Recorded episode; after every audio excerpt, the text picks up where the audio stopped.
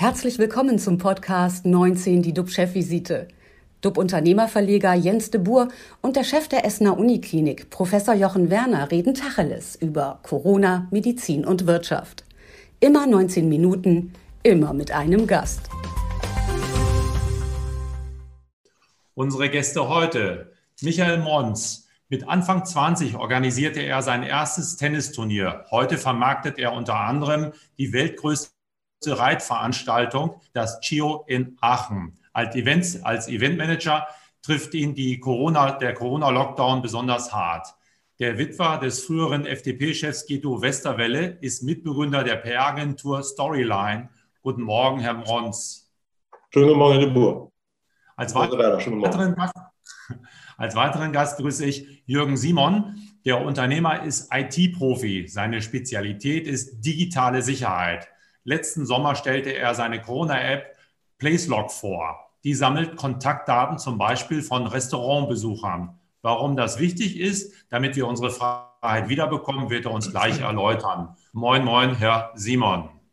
Schönen guten Morgen, Herr Bevor wir mit Ihnen beiden über digitale Wege aus dem Lockdown diskutieren, zurück zu dir, lieber Jochen. Wo stehen wir denn heute mit den RKI-Zahlen und was beschäftigt dich besonders? Ja, wir haben ja heute Tag 158 des deutschen Lockdowns. RKI kann man sagen, es gab Nachmeldungen. Wir haben ja die Ostertage aufzuarbeiten. Testungen sind wieder gestartet. Deswegen haben wir heute einen deutlichen Anstieg und zwar 20.407 Neuinfektionen. Ist noch nicht so viel wie vor einer Woche, also immer noch 3.893 weniger, aber wir sehen, das holt jetzt wieder auf. Ähm, an Verstorbenen neu berichtet wurden 306 Patienten, die an oder im Zusammenhang mit Covid-19 verstorben sind. Dann gibt es die Sieben-Tages-Inzidenz, die sinkt noch gerade, die ist jetzt bei 105. Und ich sage, für uns der beste Maßstab ist, was passiert hier am Uniklinikum in Essen. Wir versorgen aktuell 75 Patienten und davon 34 auf der Intensivstation. Und leider sind gestern wiederum zwei Patienten an dieser Erkrankung verstorben. Wir sehen also über die letzten vier Wochen klar einen langsamen Anstieg, aber der ist kontinuierlich zu erkennen. Und was mich beschäftigt, das ist auf der einen Seite der Impfdrive-In, den gestern der nordrhein-westfälische Ministerpräsident und CDU-Chef Armin Laschet besucht hat bei uns in Schwelm. Ähm, dies werte ich äh, schon als ein gewisses Signal für eine Ausweitung auch der Impfstrategie und Geschwindigkeit. In diesem Impfdrive-In, wie wir die ja aus den USA auch kennen, erhielten Bürgerinnen und Bürger des NEP-Ruhrkreises ihre Impfung und zwar sitzend im Wagen. Eine für mich beeindruckende Initiative. Auf der anderen Seite verwunderte mich gestern die Nachricht, dass offensichtlich Herr Söder für Bayern einen Vorvertrag für den äh, Sputnik V-Impfstoff für Lieferungen unterzeichnet habe. Das sieht ja irgendwie nach einem Alleingang aus. Ein Bundesland prescht vor. Das will ich jetzt nicht weiter kommentieren. Ich freue mich gleich riesig auf unsere wirklich spannenden Gäste. Vorher aber noch einmal kurz zu dir, lieber Jens. Was geht dir durch den Kopf? Ja, bevor ich dazu komme, Jochen, du warst gestern äh, bei Stern TV und äh, mit Herrn Lauterbach und der berichtete von Covid-Long-Folgen. Äh, Wie sieht es da bei euch in der Uniklinik aus und vor allen Dingen soll es junge, jüngere Leute betreffen? Was kannst du uns dazu sagen? Ja, das Thema bei den äh, jüngeren Patienten, die auf die Intensivstation kommen, ähm, ist natürlich, dass die oft eine viel größere Körperreserve haben als jetzt wirklich alte Patienten. Das bedeutet, dass von denen ein Teil schon sehr, sehr lange auch beatmet wird. Ähm, diese lange Beatmung bedeutet wiederum lange Belastung, auch psychisch für das Personal, weil wenn man diese Jüngeren pflegt, das hat schon ja viel mehr Belastung mit sich. Dann bedeutet es, dass die Betten nicht so schnell frei werden auf einer Intensivstation, wo wir immer sehr genau mit den Betten auch planen. Also dort auch eine gewisse ja, Rückstaumöglichkeit. Und natürlich für die, die das dann doch äh, hoffentlich überleben, eine schon hohe Wahrscheinlichkeit äh, diese sogenannten Long-Covid-Folgen zu erleiden. Also wenn man das zusammenfasst, dann sage ich, das sind lange Beatmungsphasen, das ist eine lange Personalbelastung und ganz sicher auch ja, wirklich Langzeitfolgen. Wo ist das Durchschnittsalter in etwa? Kannst du dazu eine Aussage tätigen? Also bei uns ist das so, dass wir auf den Normalstationen das Durchschnittsalter um etwa zehn Jahre ähm, gesenkt haben quasi. Das sind die 50-Jährigen. Wir haben immer noch um die 60 als Durchschnittsalter auf den Intensivstationen. Aber wir haben ja auch äh, deutlich jüngere gehabt. Wir haben leider einen 23-jährigen Patienten verloren, zwei 26-jährige. Da sieht man, es gibt eben diese Verläufe, ganz schwere Verläufe bei Schwangeren. Also von der Seite her nur, wir haben so viele und wenn man so viele Patienten hier hat, wir sind eines der größten Covid-Zentren in Deutschland, dann überwiegen eben noch die Älteren und deswegen schlägt das bei uns noch nicht so durch. Tja, mich beschäftigt heute endlich mal was Positives. Bundesjustizministerin Christine Lamprecht will die Corona-Einschränkung für vollständig Geimpfte aufheben. Ihr Argument, die Begründung für die Aussetzung von Freiheitsrechten entfällt. Lamprecht beruft sich auf das Robert-Koch-Institut. Das RKI hat erklärt, zwei Wochen nach der zweiten Impfdosis ist das Risiko einer Virusübertragung geringer als bei Infizierten ohne Symptome mit negativen Corona-Test. Im Klartext, Geimpfte gelten als nicht ansteckend. Sie könnten daher bald ihre Freiheitsrechte oder ihre Freiheit zurückbekommen. Die Bundesjustizministerin meint, es würde Zeit. Wir leben schließlich nicht in einem Obrigkeitsstaat. Man kann den Menschen mehr zutrauen. Sie sollten selbst mitentscheiden. Und das sind natürlich gute Signale für die Wirtschaft. Für die bedeutet so eine Regelung uneingeschränkt wieder in Läden gehen, einen spontanen Cappuccino in der Fußgängerzone oder abends ins Theater, ins Kino gehen, Einzelhändler, Gastronomen, die Kulturbranche. Naja, ob sie schon jubeln können, aber man kann so ein bisschen Optimismus dann wieder zeigen. Endlich würde es losgehen. Und Voraussetzung wäre natürlich eine korrekte Dokumentation der Corona-Tests. Sonst macht sofort die Unsicherheit wieder die Runde. Und hier braucht es, Jochen, du wirst es wissen, digitale Lösungen. Du wirst es erahnen, wir müssen da digitaler werden, damit wir transparent sind und äh, es vorzeigen können, dass wir geimpft sind.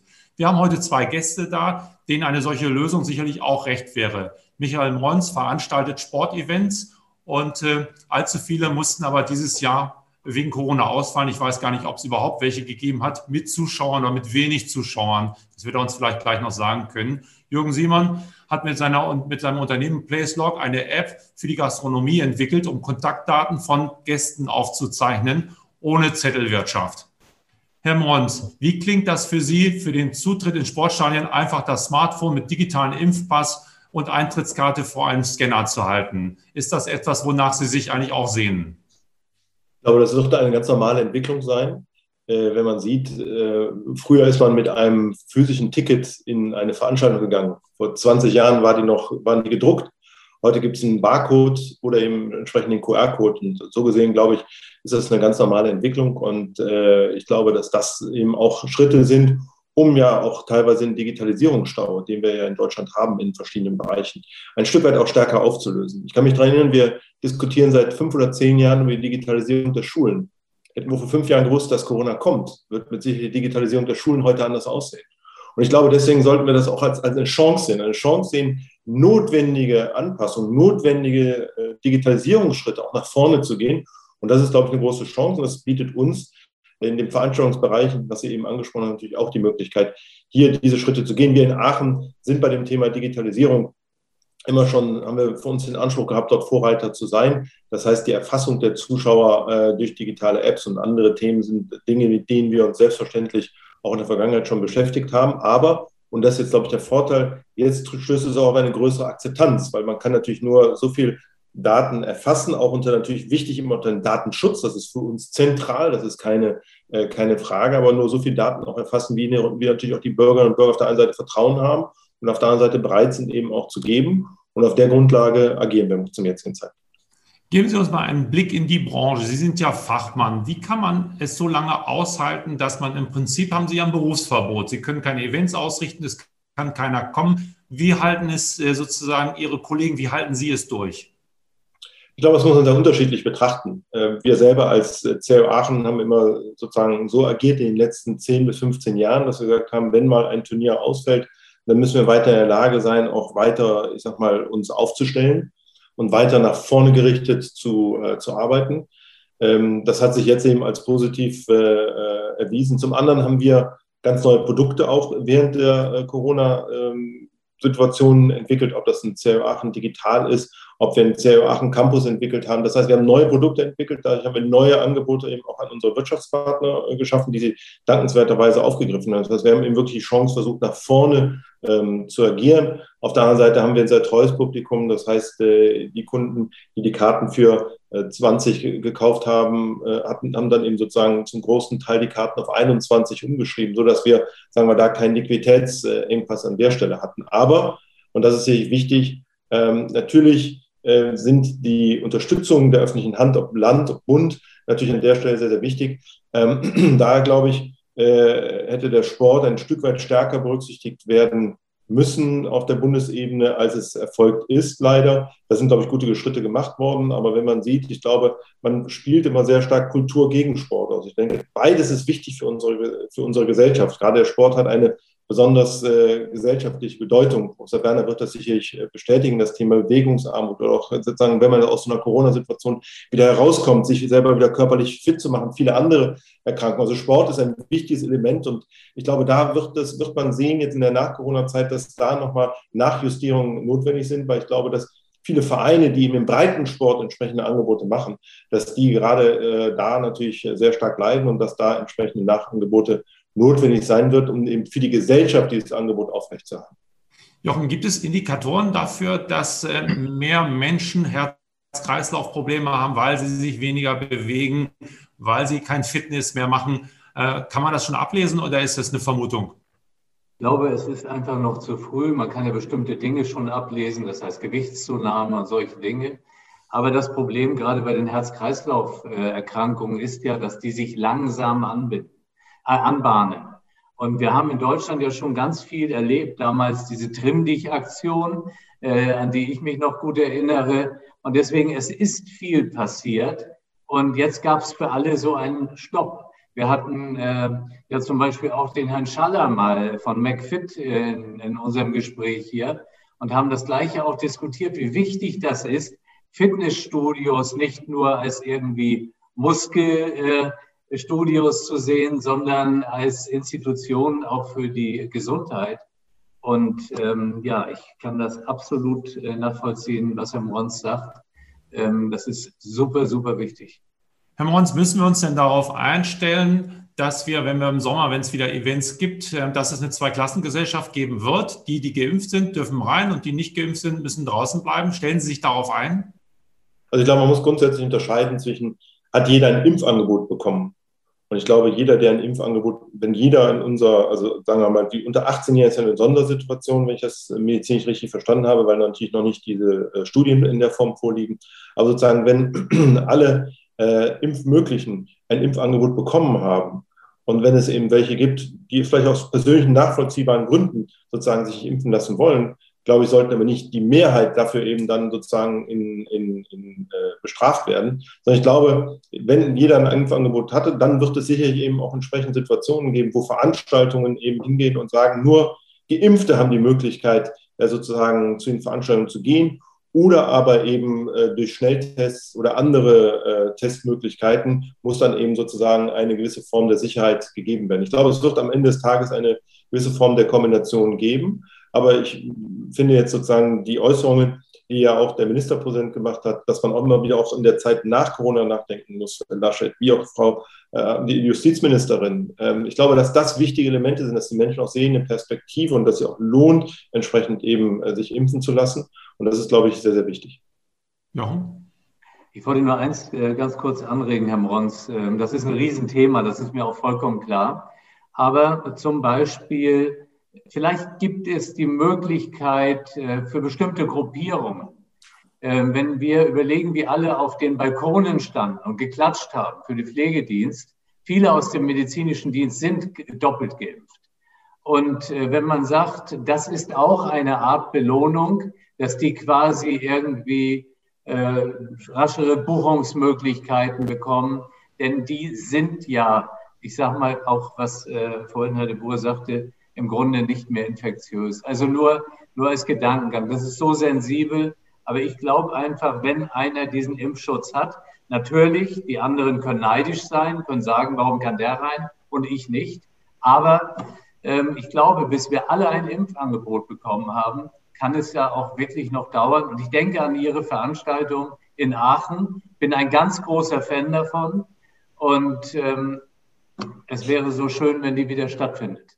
Ich bin äh, inhaltlich bin ich, Professor Werner, inhaltlich bin ich zu 100% bei Ihnen, aber ich glaube, es ist natürlich eine rechtliche Vorgabe. Ich glaube, es wird keinen Veranstalter geben in Deutschland, der sozusagen nicht, äh, ob jetzt Kultur oder Sport, der nicht hofft, frühzeitig oder sagen wir so bald wie möglich wieder sein Angebot entsprechend präsentieren zu können. Und ich bin davon überzeugt, dass sozusagen nicht nur das medizinische Personal, sondern eben auch, was meine, meine Mutter äh, über 80 ist, äh, geimpft, die auch ein großer Fan des CR Aachen ist und so weiter und so weiter. Also es gibt also sozusagen auch viele andere, auch viele jüngere, ähm, aber eben viele andere Sport- und Kulturveranstaltungen. Deswegen, ich glaube, sobald die rechtliche Grundlage dafür da ist, werden äh, entsprechend, glaube ich, alle ein Angebot äh, versuchen, dort eben äh, zu schaffen oder eben auch Modellprojekte. Wir selber sind noch Veranstalter eines äh, Tennisturniers äh, BMW Open, was jetzt im Frühjahr äh, stattfindet in, in München, wo wir die Hoffnung haben, vielleicht in solch ein Modellprojekt reinzukommen, wo man eben sozusagen genau ein Tracking vornimmt von den Besuchern Besuchern, die da sind und so weiter und so weiter. Ich glaube, dass die Kultur und der Sport zeigt, dass sie maximale Flexibilität an den Tag legen. Und auch da, wo ja auch sozusagen die Impfzentren aufgebaut worden sind und die aus der privaten Wirtschaft, auch die Terminvergabe, hat ja gezeigt, dass es dort eben auch reibungslos funktioniert hat. Das heißt, glaube ich, dass die private Wirtschaft aus dem Veranstaltungsbereich, glaube ich, in der Lage ist, dort eben auch mit verschiedenen Angeboten aus der freien Wirtschaft eben auch entsprechende Nachverfolgung sicherzustellen, die wichtig ist, um eben solche Öffnungen auch äh, möglich zu machen. Vielleicht kann da ja auch äh, Herr Simon helfen. Herr Simon, alle Welt spricht über Luca. Äh, Sie haben PlaceLog ins Rennen geschickt. Können Sie erzählen, was ist der Unterschied und was macht PlaceLog? Also der große Unterschied ist letztendlich, dass wir mit PlaceLog eine, wie soll ich sagen, All-in-One-App sind. Wir kommen aus dem Security-Bereich, das hatten Sie vorher schon erwähnt. Wir haben dann, als wir irgendwann im März, April immer diese Zettel ausfüllen mussten, dachte ich, ich habe da noch ein älteres Projekt, das damals ein bisschen stillgelegt wurde, weil es hieß, da braucht ja jeder ein Smartphone dafür. Das war 2011 als wir da in Barcelona damit waren. Aber sei es drum, dann habe ich mir überlegt, okay, das wäre eigentlich die passende Möglichkeit, jetzt äh, mit äh, dieser Security-App letztendlich diese digitale Nachverfolgung zu machen. Das haben wir dann im Mai, Juni angefangen, äh, sind damit auf dem Markt. Da muss man sagen, da hat sich natürlich auch ein bisschen die ganze Digitalisierung in der Form von Zeitraffer dargestellt, weil wir haben noch die Argumente bekommen, dass also digitale Nachverfolgung beziehungsweise digitale Gästelisten verboten sind. Es muss auf jeden Fall auf Papier sein und solche Geschichten. Das hat sich natürlich alles verändert. Äh, wir haben dann Zusatzangebote auch für Gastronomen gemacht, damit man so sagen, Motto, wenn man schon sowas machen muss, dann sollen die Leute auch was davon haben. Sprich, wir haben interaktive Speisekarten eingebaut, Kellnerruf, dass man nicht mehr so viel Kontakte haben muss, etc. Und dann haben wir eigentlich im Oktober angefangen und haben gesagt, dass mit der Nachverfolgung das wesentliche Problem ist dieses Wort nach. Das heißt, Sie sehen eigentlich erst später, welches Problem Sie sich da eingehandelt haben. Und wir haben dann mit der Kampagne 48-Stunden-Ticket angefangen zu sagen, wir kombinieren das mit Tests. Das wollte tatsächlich im Oktober, November, Dezember, Januar so gut wie niemand hören. Wir haben diverse Pressemitteilungen gehabt. Wir haben versucht, hier unsere Kontakte in der Presse und äh, Medien und Politik ein bisschen spielen zu lassen. Das war auch noch nicht so das Thema. Vielleicht waren auch zu wenig Tests da. Ich will bloß mal einmal kurz zeigen, wenn ich heute hier vorbeigehen würde, dann würden Sie auf den ersten Blick sehen, ich habe noch 24 Stunden auf der Uhr. Mein letzter Test ist grün gewesen. Es geht also darum, dass man schnell und einfach sowas handeln kann. Insofern sind wir ein Unterschied zu Luca, die by the way, als tatsächlich letzte App von allen, die in dieser äh, Initiative Wir für Digitalisieren drin sind, kam, augenscheinlich die besseren Kontakten hatten und das bessere Marketing, wie auch immer. Aber diese Kombination aus Prävention, das heißt, auf der einen Seite eben diese Tests damit abzuwickeln. Wir haben jetzt schon große Testzentren, zum Beispiel in Straubing, in der Universität Kiel und ein paar andere die eben das nutzen und die Benutzer bekommen sofort nach 20 Minuten diese, diese Bescheinigung auf ihre App und können sich dann wiederum mit derselben App in der Gastro, in der Kultur, in den Sportveranstaltungen, sonst wo einchecken. Wir haben natürlich auch Buchungssystem dabei. Also ich denke, der Unterschied ist, dass wir wirklich den gesamten Prozess von vorne bis hinten komplett abbilden. Und mit höchster Prämisse Datenschutz, natürlich. Machen wir es mal konkret. Was passiert, äh, äh, wenn ich das einsetzen möchte? Ich mache also einen Test und wie geht es weiter? Wenn Sie diesen Test haben, wie gesagt, sehen Sie das so auf dem Handy. Und dann würden Sie jetzt äh, in eins dieser Lokale gehen oder in eins dieser Kulturstätten oder Sportveranstaltungen. Dort würde ein QR-Code sein, ähnlich wie das die anderen Systeme auch machen.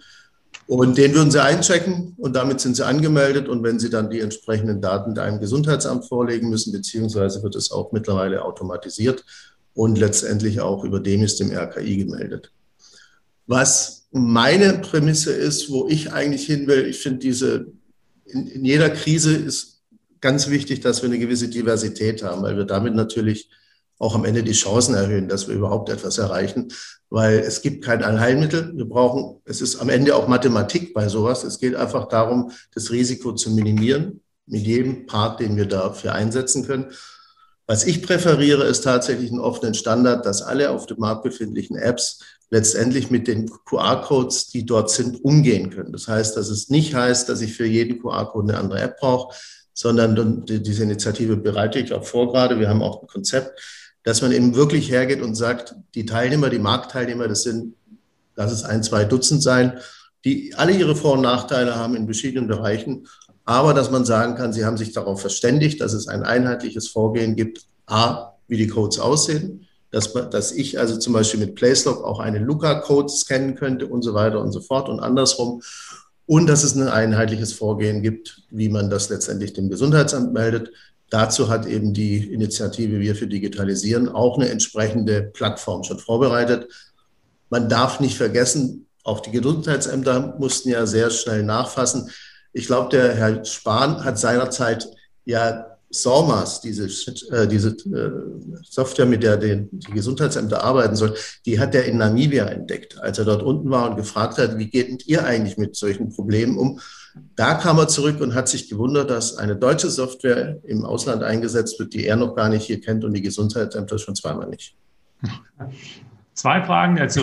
Was ist Ihr Engpass? Sie suchen Restaurants, die mit Ihnen zusammenarbeiten. Und was habe ich davon als, als äh, Infobraucher? Ich kann mir das irgendwo aus der App Store runterladen und kann ja. damit gleich losgehen, muss dafür was bezahlen. Äh, klären Sie noch mal kurz auf für die, die sich da noch, mit, noch nicht so gut auskennen. Natürlich. Also die privaten Anwender, die laden sich das einfach im App Store, entweder im Play Store für Google oder im App Store für Apple. Das kostet sie gar nichts. Wir haben dann dort die Möglichkeit, äh, dass Sie zum Beispiel selber auch ein Kontakttagebuch erstellen können. Auch da sind die Daten entsprechend verschlüsselt. Das heißt, Sie werden nach der Installation nach Ihrem Passwort gefragt. Mit diesem Passwort werden die Sachen verschlüsselt, dass auch nur Sie rankommen, wenn Sie die Daten haben wollen. Sie haben dann, und das ist natürlich jetzt das große Thema, wie kriegen wir flächendeckend äh, eben diese gemeinsame Kundenbasis hin, das sind in den Restaurants und sonst wo diese QR-Codes anscannbar sind.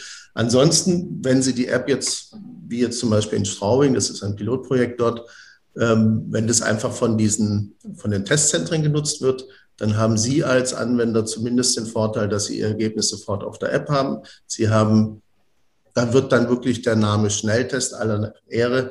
Sie brauchen sich maximal zweieinhalb Minuten in der ganzen Anlage aufhalten. Sie gehen her, checken sich ein, verbinden sich mit dem Code, gehen wieder raus und kriegen das Ergebnis aufs Handy, beziehungsweise als E-Mail, die dann wiederum verschlüsselt bei Ihnen landet und dann können Sie das auch ausdrucken. Also wir haben da mehrere Schritte, die wir gemacht haben. Und je nachdem, wie weit wir da gehen können mit den entsprechenden Mitspielern, haben die Anwender auch mehr Vorteile. Aber der Grundvorteil ist schon mal, dass sie ganz schnell ihr Ergebnis aufs Handy haben und digital vorzeigen können. Und Sie sind dann direkt verknüpft mit dem Gesundheitsamt oder ist das ein Ziel, wo, wo es noch hingeht? Wir sind direkt verknüpft mit dem Gesundheitsamt. Also wenn im Testzentrum positive Fälle gemeldet werden, geht es direkt an das zuständige Gesundheitsamt. Und das ist übrigens auch ein kleiner, ein kleiner Seitenhieb noch an Luca, wo dann auch hieß, dass das, dass das Gesundheitsamt die Daten dann sehen kann, wo ich mir dann am Anfang auch überlegt habe, also das Gesundheitsamt gibt es ja nicht. Es gibt die Gesundheitsämter. Und dann müssen ja zwangsläufig alle denselben Schlüssel haben, weil man ja vorher nicht weiß, welcher das nachher öffnen muss meines Erachtens nach ein hochgradiger Sicherheitsleak, wenn man sich überlegt, weil dann sind nachher 384 Schlüssel unterwegs und der 85. kommt dann auch auf jeden Fall irgendwo anders hin. Jochen, das müsste doch eigentlich Musik in deinen Ohren sein. Du forderst immer mehr Digitalisierung. Ist das der Weg, den du dir vorstellst? Also ich finde sehr, sehr gut, was Herr Simon sagte, dass es natürlich am Schluss das Beste wäre, man hätte eine gemeinsame Lesbarkeit wieder äh, in Abhängigkeit von den verschiedenen Apps, ob das jetzt Luca ist oder Ihre oder welche auch immer, nur dass wir das tun. Denn ansonsten, wir werden wieder warten, warten, warten und es gibt irgendwo wieder Verzögerungen und zum Ende des Sommers sind wir nicht weiter. Und deswegen glaube ich, wir müssen es machen. Ich finde die Initiative super und ähm, wir brauchen es einfach. Ja, wir brauchen es. Wir stehen still. Und als ich jetzt hörte, dass äh, die Idee doch eigentlich ist, die Corona-Warn-App so aufzurüsten, dass die auch diese äh, Funktion erfüllt, man hat ja ein bisschen das Vertrauen daraus. Mach ja sein, wenn es auch funktioniert. Aber wir müssen das, was wir haben, nehmen können. Ich kenne Restaurantbesitzer, die wollen unbedingt damit arbeiten. Herr Mons, ist das auch ein Schlüssel für Ihre Zukunft, dass Sie diese Technologie stärker einsetzen müssen, wollen, können? Ja, das hatte ich ja eingangs eben schon gesagt, dass wir selbstverständlich äh, so darauf vorbereitet sind und wir nutzen das teilweise schon. Natürlich Ende, ich sage mal, wir hatten letztes Jahr eine Veranstaltung im September, da war das äh, sozusagen noch nicht in dem äh, Standard, wie es, wie es heute gerade eben von Herrn Simon vorgestellt worden ist. Und wir sind eben entsprechend so darauf vorbereitet, dass wir wann immer es möglich ist, entsprechend das Angebot eben, ich habe angesprochen, CEO Campus, wo wir 365 Tage im Jahr auf der Anlage vom CEO Aachen Angebote ja schaffen, äh, für Menschen, die Reitsport interessiert sind. Und sobald da die Möglichkeit da ist, äh, werden wir es entsprechend eben in Angriff nehmen und äh, entsprechend umsetzen. Und deswegen, ich glaube, da sind wir ja, glaube ich, alle einig. Ich glaube, dass, deswegen habe ich ja eben auch gesagt, ich glaube, dass sozusagen Corona auch eine Chance ist. Und ich bin ein Mensch, der sieht immer gerne auch die Chancen. Und ich glaube, hier ist die Chance, eben wirklich einen gewissen, äh, bei allen natürlich negativen Menschen äh, oder Familien, die die Personen verloren haben, damit das nicht bitte missverstanden wird. Aber sozusagen, das eine ist ja sozusagen, wo wir bestmöglich dagegen agieren können, aber trotzdem, wo können wir sozusagen nach vorne gerichtet wiederum auch Chancen. Und ich glaube, da diesen Digitalisierungsstau, den wir in Deutschland einfach haben, den aufzugreifen, den eben dort mutige Schritte nach vorne zu machen, immer unter den Datenschutzaspekten heraus. Das ist, glaube ich, die große Chance. Und äh, so gesehen, die Initiative von den Simon an der Stelle ist sehr, sehr zu begrüßen. Das war eine gute Sendung. Ich glaube, das Wort Chance ist noch nie so häufig wie heute gefallen. Und mit diesem Wort gehen wir sozusagen in den Tag rein. 19 Minuten sind leider vorbei. Wir haben überzogen. Vielen Dank, Jürgen Simon, und vielen Dank, Michael Rons. Unser Talkgast am Freitag ist der Virologe Professor Hendrik Steg. Er untersuchte den, den ersten Corona-Massenausbruch in Deutschland wissenschaftlich und mischt sich immer wieder mit mutigen Beiträgen abseits des Mainstreams in die Lockdown-Debatte ein. Das wird morgen sehr spannend. Und deswegen bleiben Sie gesund, klicken Sie rein und äh, wir freuen uns auf Sie. Tschüss aus Hamburg. Und aus Essen. Tschüss aus Berlin. Tschüss. Tschüss. Das war 19 die DUB-Chefvisite als Podcast. Die Videos dazu gibt es auf watz.de und auf dub-magazin.de.